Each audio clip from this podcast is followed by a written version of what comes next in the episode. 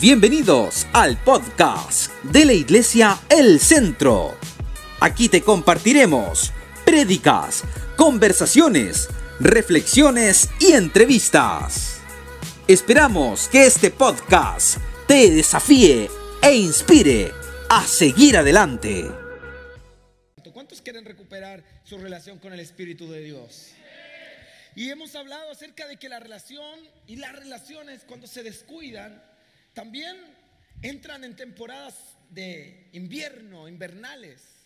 Y, y aquí Cantar de los Cantares, la mujer sulamita, eh, tiene un romance con, con Salomón.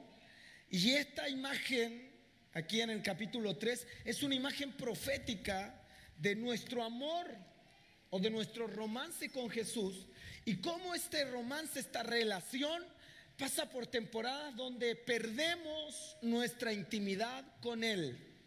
No es algo que queramos asumir, no es algo que queramos reconocer, no lo diremos abiertamente, he perdido mi relación con Dios, pero es un hecho, es una realidad. Hemos pasado por temporadas, todos los que estamos aquí, donde hemos perdido nuestra relación con Dios. ¿Cuántos están conmigo en eso? Yo como pastor no soy inmune al perder mi relación con Dios.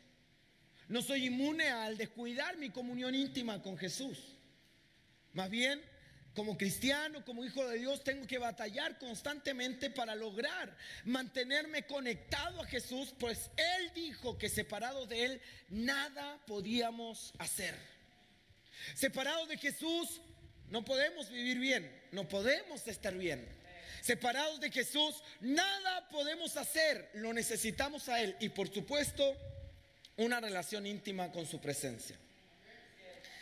Y aquí la mujer sulamita, figura de la iglesia, figura de la iglesia el centro, nos da algunos tips para recuperar su relación íntima. Nos da algunos tips para recuperar su amor enfriado, su amor medio tibio por el rey. Y yo quisiera que tú me acompañes eh, y puedas leer conmigo cantar de los cantares capítulo 3 versículo 1 al 5. Por las noches busqué en mi lecho al que ama mi alma. Lo busqué y no lo hallé. La semana pasada hablamos de ese versículo. ¿Dónde lo buscó la mujer? En su lecho. ¿Y qué es el lecho? La cama. La comodidad es un enemigo del cristianismo. ¿Cuántos quieren ser llenos del Espíritu Santo? No, con ese amén usted no convence a nadie. ¿Cuántos quieren ser llenos del Espíritu Santo? ¿Cuántos quieren ser una generación encendida por Dios, apasionada por Jesús? ¿Cuántos quieren perder la cabeza para seguir a Cristo y darlo todo por Él? Amén. Entonces usted tiene que dejar la comodidad. Cristianismo y comodidad no son tan amigos, porque el cristianismo implicará sacrificios, renuncias, dar una milla extra, ¿sí o no? Vigilar para hallar al amado, ayunar para tener un encuentro más profundo con la presencia de Dios. Entonces necesitamos hoy día entender que la comodidad es un enemigo del cristianismo. Yo le decía, el peor enemigo de los cristianos no es Satanás, es Sabanás. hay, hay alguno que dice, amén, amén, el pilla a mi enemigo. Sí, Sabanás, la comodidad, la almohada, las sábanas, ese calor que se genera ahí en nuestra cama y que nos impide levantarnos al levántate con Dios. Claro, entonces, ¿qué decimos? Bueno, oremos igual. Y ponemos ahí play a Diego Gómez que habla y habla. Y acostaditos escuchamos, siente que dormimos, tenemos visiones, sueños, revelaciones. Y de repente decimos, amén. Y le preguntamos a la gente, ¿te levantaste a levántate con Dios, David? Sí. Sí, tú en levántate con Dios acostado en la cama durmiendo. Y de repente a mí me ha pasado, yo no sé, no estoy hablando falacias, a mí me ha pasado que despierto y está predicando el pastor Chaparro. Y digo, invitar al pastor Chaparro, levántate con Dios. No, ya son las nueve de la mañana. Lo que pasa es que hay una lista de reproducción y cuando se te acaba levántate con Dios empieza automático otro video. Escuché a Cachluna, Dante Guerra, el pastor Chaparro, todos los predicadores. ¿Por qué? Porque quedarse en la cama, ese, ese sentimiento de comodidad va a impedir que tengamos un encuentro mayor con la presencia de Dios. Por eso es que hoy día necesitamos entender si voy a tener una reconciliación con la presencia de Dios, si voy a buscar apasionadamente la gloria de Dios en mi vida, lo primero que tengo que sacar es la comodidad. Mire a alguien que esté cerca y dígale, tienes que sacar la comodidad. David decía, para traer el arca, él dijo, voy a trabajar, no daré sueño a mis ojos, no cerraré los párpados, con tal de que la presencia de Dios vuelva al reino. Y yo creo que hoy todos los que estamos aquí necesitamos la presencia de Dios. Todos los que estamos aquí necesitamos una inyección de la gloria de Dios sobre nuestras vidas. ¿Sí o no? Diga sí. ¿Lo necesita? Yo también lo necesito. Pero no se encuentra en la cama. Por las noches busqué mi lecho. No, en la comodidad no lo vas a encontrar. ¿Cuántos quieren encontrar al Señor? No está en tu cama. ¿Cuántos quieren tener un encuentro con el Espíritu Santo? ¿Cuántos quieren vivir para la gloria de Dios? ¿Cuántos quieren ser avivadores y avivados por la presencia del Espíritu de Dios? Al Espíritu Santo no lo encontrarás en tu cama. Amén. Lo busqué por las noches en mi cama. Lo busqué y no, no lo hallé. No lo hallé. No lo encontré. Entonces ahora viene el versículo 2. Y dije, ¿qué dijo la mujer? Me levantaré. Ay. En una generación que todo lo posterga. ¿Cuándo comienza la dieta, hermana? Mañana, pastor. ¿Cuándo te pones de novio, fulano? Mañana.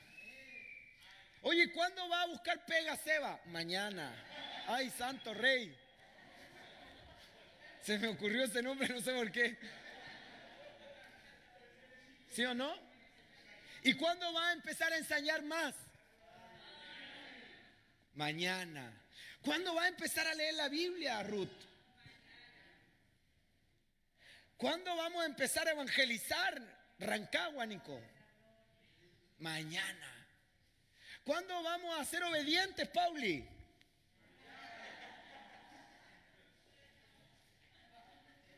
Porque tenemos una generación de la postergación. Todo lo hacemos, tanto así que hoy día los jóvenes son adolescentes hasta los 40 años. ¿Sí? En Europa este fenómeno ya se dio. Y por eso el, fenómeno, el, efecto en, Europa es que no, no, hay nacimiento, no hay niños, no hay hijos. Y hay cada vez una, una, un, grupo de la población cada vez más viejo. ¿Por qué? Porque no se casan. No se casan, no tienen hijos. Y, y, y porque vivimos en una postergación. Mañana lo haré. Deja de jugar PlayStation, tiene 50 años. No, mañana. ¿Cierto? Hoy día, ¿cuándo van a tener hijos? No, mañana, hoy día con Cachupín estamos felices. Y andan con su perrito y le dicen, hijo. Y le dicen, hijo. Pero ¿cuándo van a tener un hijo? No, mañana. Porque tenemos una generación que todo lo posterga. Pero esta mujer sabía que en el reino no puede haber postergación. Yo dije en el reino no puede haber postergación. Si usted quiere un avivamiento no puede pensar en el mañana, tiene que decir ahora. Si usted quiere cambios en su vida, no puede decir mañana los haré, tiene que decir hoy los haré. Si usted quiere que Dios haga algo en su vida, usted no puede estar pensando el lunes, martes, miércoles, jueves, el viernes me levanto, levántate con Dios. No, hoy, ahora, este es el momento, este es el instante, esta es la mañana oportuna, esta es tu hora para que tú tomes una decisión de levantarte y perseguir la presencia de Dios hasta que la encuentres. Hay gente que se va a dar cuenta a los 50 años que postergó toda su vida el rendirle su corazón a Jesús.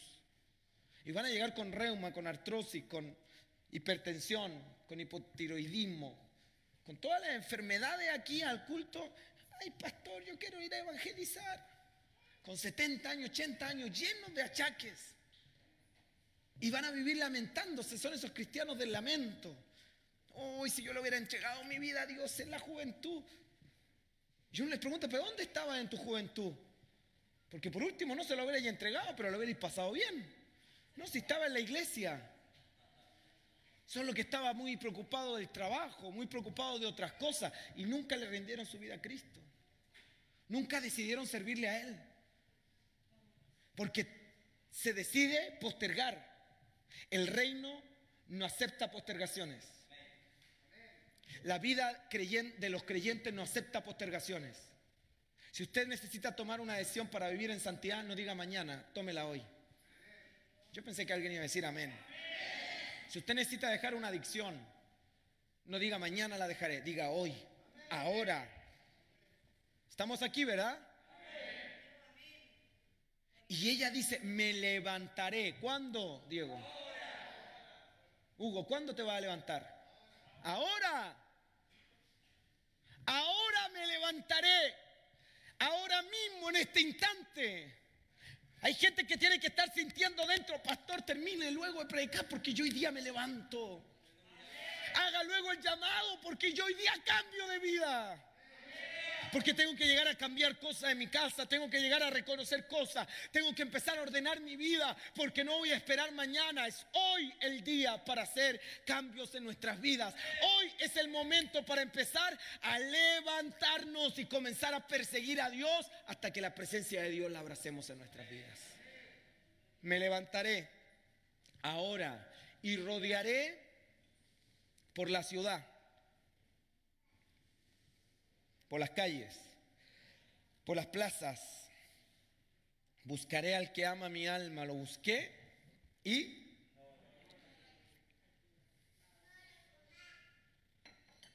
me hallaron los guardas que rondan la ciudad y les dije, ¿habéis visto al que ama mi alma?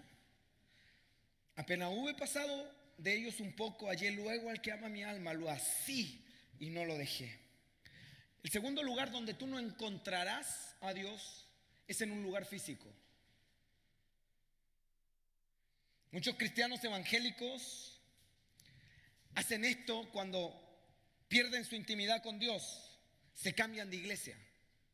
Porque ellos responsabilizan y culpan a otros de su problema, pero no son capaces de reconocer que el problema está dentro de ellos. Entonces pierden la presencia de Dios, pierden su intimidad con Dios y le echan la culpa al pastor. Le echan la culpa al voluntario.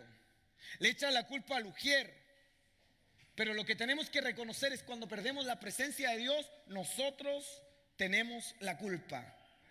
Esta mujer salió por las calles, por las plazas, pero ¿qué dice? No lo encontró. Y yo sé que la iglesia es un lugar donde venimos a experimentar cosas lindas con el Señor. Pero si ustedes desean recuperar la intimidad con el Espíritu Santo, la iglesia no te sirve para eso. Yo sé que la iglesia es una puerta al cielo. Hemos hablado acerca de la importancia de estar plantado muchas veces. Hemos hablado acerca del poder de la iglesia. Jesús dijo, sobre esta roca edificaré mi iglesia y las puertas del Hades no prevalecerán contra ella. Yo creo en el poder que hay cuando nos reunimos. Por eso hemos tomado la decisión de abrir nuestras reuniones y estamos con tres cultos y si seguimos creciendo vamos a abrir cuatro, cinco, lo que sea necesario o cambiarnos. Porque creemos en el poder de la iglesia. Creemos que donde hay dos o tres reunidos en el nombre de Jesús, ahí está la presencia de Dios. Creemos que el diablo puede pillarte solo y devorarte, pero cuando te pilla acompañado de tus colegas, de tus compañeros de milicia, el diablo la piensa dos veces. Porque hay un poder. Uno perseguirá a mil, pero dos a diez mil. Hay un poder multiplicativo cuando nos reunimos con otros. Si dos se pusieran de acuerdo conforme a una misma cosa y la pidieran aquí en la tierra, Dios responderá. Hay poder en la unidad. Pero la iglesia no sirve para recuperar la intimidad con Dios. Cuando se trata de recuperar la intimidad con Dios, no importa qué iglesia vayas. ¿Aló? No importa qué iglesia visites. Tú me puedes decir, yo perdí la presencia de Dios, pastor, voy a ir a la iglesia Avivamiento en Colombia. Puede ir diez mil veces, pero allí no encontrará la respuesta al problema que usted tiene, que es haber perdido su intimidad con Dios. Usted encontrará a lo mejor un impulso. Usted encontrará a lo mejor una palabra de aliento. Usted encontrará a lo mejor algo que lo desafíe, que lo anime. Quizá usted incluso se pueda encontrar con Jesús. Pero eso no significará que usted recuperará la intimidad con Dios. Esta mujer buscó la intimidad y recuperar la relación íntima con su rey, con su esposo, ¿dónde? En las calles y en las plazas. Ella lo buscó en un lugar físico, pero anote bien esto, anote bien esto. No importa a la iglesia que vayas ni cuántas veces vayas, en la iglesia no vas a encontrar tu intimidad con Dios si es que la perdiste. Amén. Porque no perdiste intimidad con Dios por la iglesia en la que estás. Perdiste la intimidad con Dios por una actitud de tu corazón. No perdiste la intimidad con Dios por estar aquí. La perdiste porque en tu corazón fuiste infiel al Señor. Y es súper importante que aquellos que quieran recuperar su intimidad con Dios la busquen en lugares correctos. Y un lugar incorrecto es un lugar físico. Yo te puedo decir, ¿cuántos quieren recuperar la presencia de Dios? Venga al altar. Y usted pasa al altar y sale de aquí pensando que ya recuperó su, su, comunión íntima con Dios. Pero no es así. Porque usted llegará a su casa y no será Dios que lo tomará en brazo y lo llevará a orar al living de su casa. No será Dios que lo tomará en brazo toda la mañana y lo pondrá de pie en el living de su casa mientras eh, eh, Pablo Oliva hace levántate con Dios. Será usted quien tendrá que buscarlo y no se encuentra la intimidad con Dios en lugares físicos ni en las calles, ni en las plazas. ¿Está aquí? La gente pierde intimidad con Dios. Y vemos gente que pierde intimidad con Dios y roda de iglesia en iglesia, de evento en evento, de congreso en congreso, de seminario en seminario. Pero si el corazón no cambia, tú puedes estar en el epicentro del avivamiento más grande del mundo, pero no vas a sentir nada. Tú puedes estar en el lugar más ungido de la tierra, pero tú no vas a sentir nada. Porque lo que necesitamos no es ir a un lugar físico. Esta mujer nos da los tips, las claves. No se encuentra a Dios en el lecho, pero tampoco se encuentra en lugares físicos. Amén.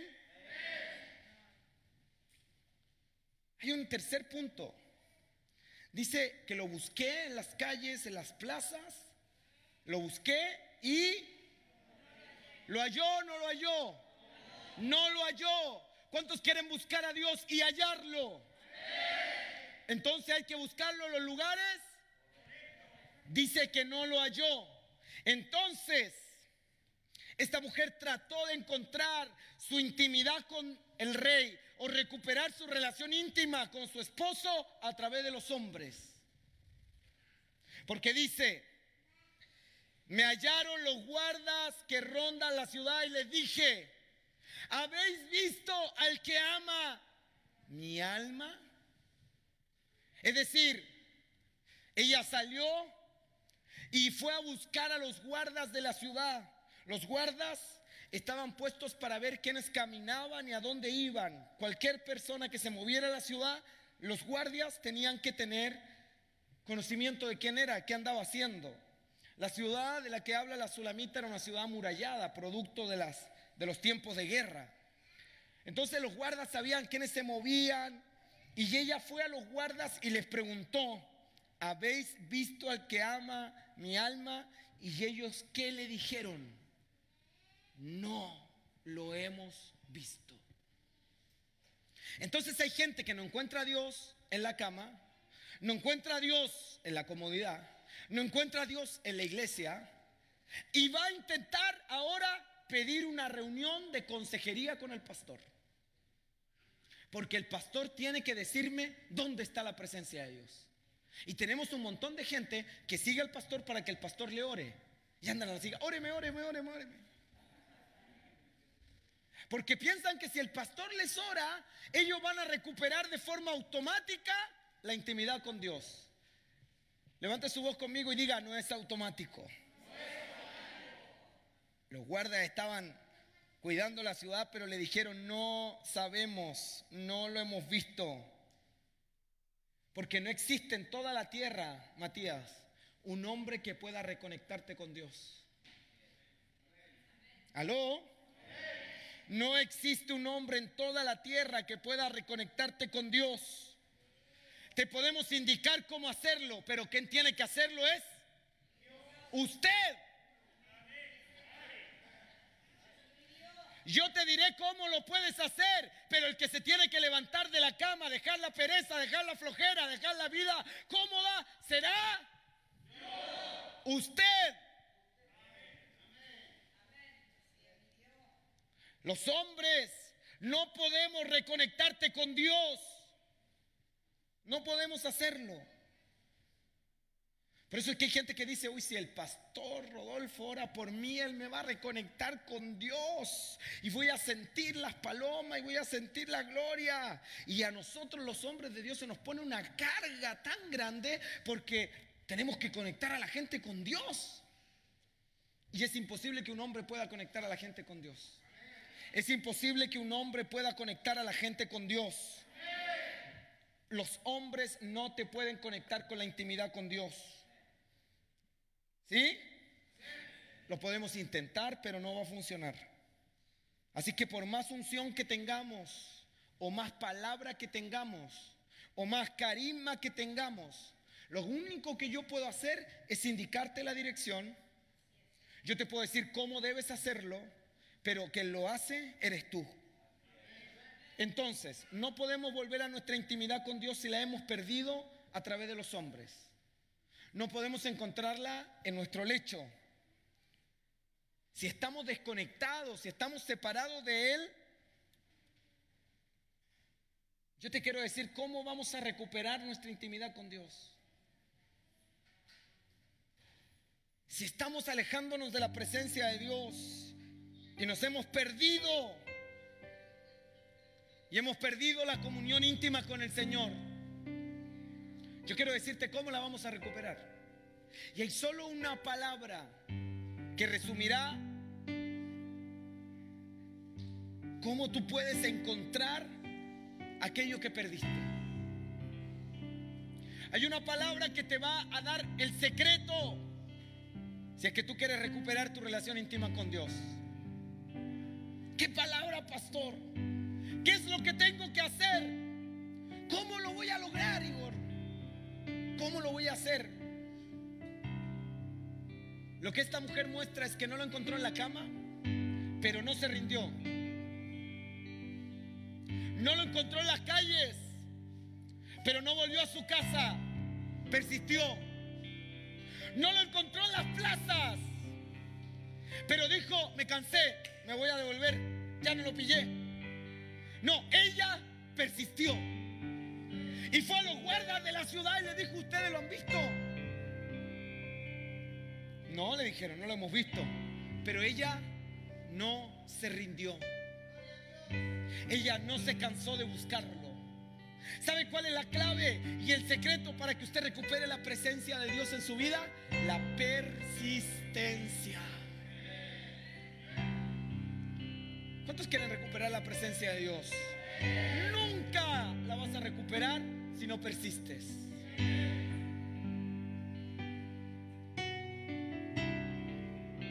Como pastor me preocupa mucho que la gente tenga su intimidad con Dios. A veces estamos insistiendo a la gente, ora, ora, ora, ora, ora. Si a usted no le interesa orar, no hay nada que yo pueda hacer para que usted se conecte con Dios.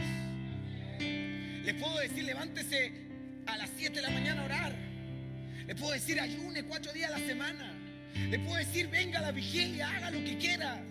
Pero si a usted no le interesa recuperar su, su, comunión con Dios, si a usted no le interesa recuperar una intimidad con Dios, no hay nada que podamos hacer. Y yo hoy día quiero liberarme del peso y de la carga de sentir que tengo que conectarte con Dios. Esa responsabilidad es tuya, querido. Esa responsabilidad es tuya, querida. Eso es lo que tú debes hacer. No somos redentores, no somos salvadores, no somos los mesías. Te indicamos cómo hacerlo. Y a veces andamos tan perdidos como tú. Una vez estábamos en Perú y había un auto que tenía escrito en, su, en la parte trasera, en el maletero, y decía, no me sigas, estoy perdido igual que tú. Y yo le dije a Pablo, andamos con Pablo Torres, y le dije, yo me siento como ese auto. Dijo, ¿por qué pastor se siente como ese auto? Lee esa frase. No me sigas, estoy perdido igual que tú. Y a veces me dan ganas de decirle a la gente, no me sigan.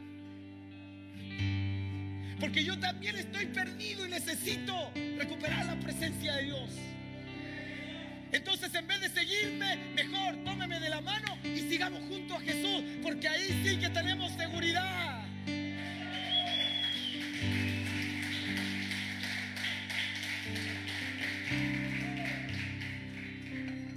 Que nos quiere enseñar este pasaje?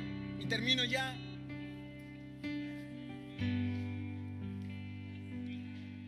Que a pesar de que no lo encontró en los lechos, a pesar de que no encontró la presencia de Dios en la plaza, en la calle, con los guardas. Ella nunca se rindió. Ella no desistió. Ella persistió. Y hay un pasaje en la escritura que Jesús nos dijo que la clave para recibir las bendiciones del Padre es ser como la viuda persistente. Golpea la puerta y si no te abre Dios, sigue golpeando. Y si no te abres, sigue golpeando. Y si no hace nada, no te rindas. Sigue otra vez. Vuelve a llamar. Vuelve a llamar. Vuelve a llamar. Dios lo hará. Pero tienes que ser. No, no, no te escucho. Tienes que ser. ¿Sabe por qué la tortuga llegó a la meta? ¿Por qué la tortuga se subió al arca? Porque la tortuga fue persistente, Diego. ¿Por qué terminaste tu carrera?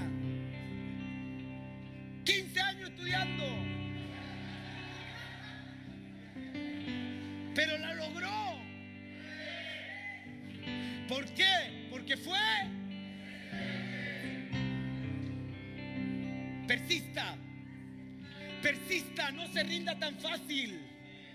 La presencia de Dios un tesoro. La presencia de Dios vale la pena que tú te levantes todos los días para buscarlo. Y la Biblia dice, óigalo bien, apenas pasado de ellos un poco, hallé luego al que ama mi alma, lo así y no lo dejé. El diablo te dijo que nunca lo ibas a hallar, el diablo te dijo que nunca lo ibas a lograr, pero lo que dice la palabra es que solo basta un poco, solo debes esperar un poco de tiempo, solo debes resistir un poco más. Entonces vas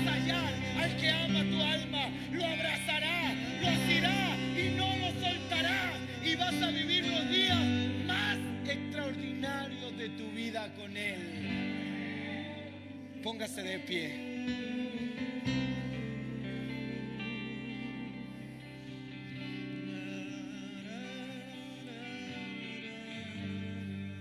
Escúcheme bien.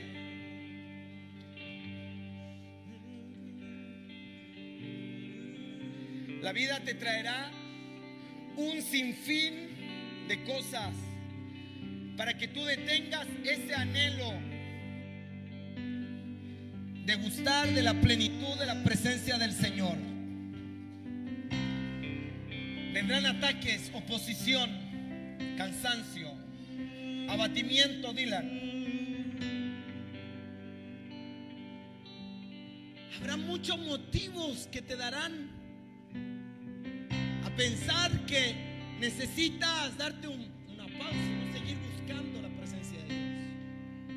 Pero yo soy un testimonio vivo delante de ustedes de que cuando te decides buscar a Dios con toda la intensidad, cuando te decides buscar la presencia del Espíritu Santo con todo tu corazón, nada ni nadie te podrá detener.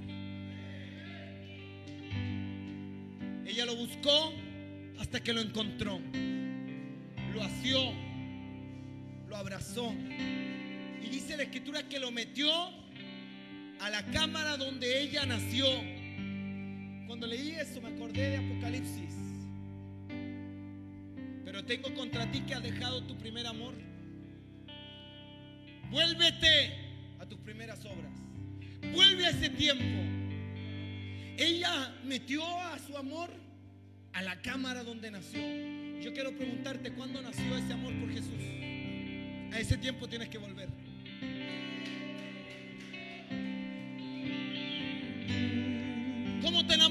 Jesús? ¿Dónde fue? ¿Cuándo fue? ¿Cuánto lo recuerdan? ¿Hay dos o tres que recuerdan ese día? Yo recuerdo cuando me enamoré de Jesús. Ayer fui a casa de milagro y un muchacho me decía, pastor, estoy enamorado. Y yo dije, bendito Dios, ¿de qué te enamoraste? Me enamoré de Jesús.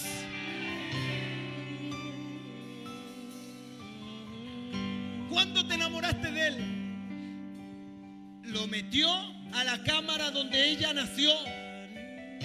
Y lo que Jesús nos dice es, te enfriaste en tu amor, vuelve a tus primeras obras. ¿Recuerdas cómo orabas? ¿Recuerdas cómo buscabas a Dios?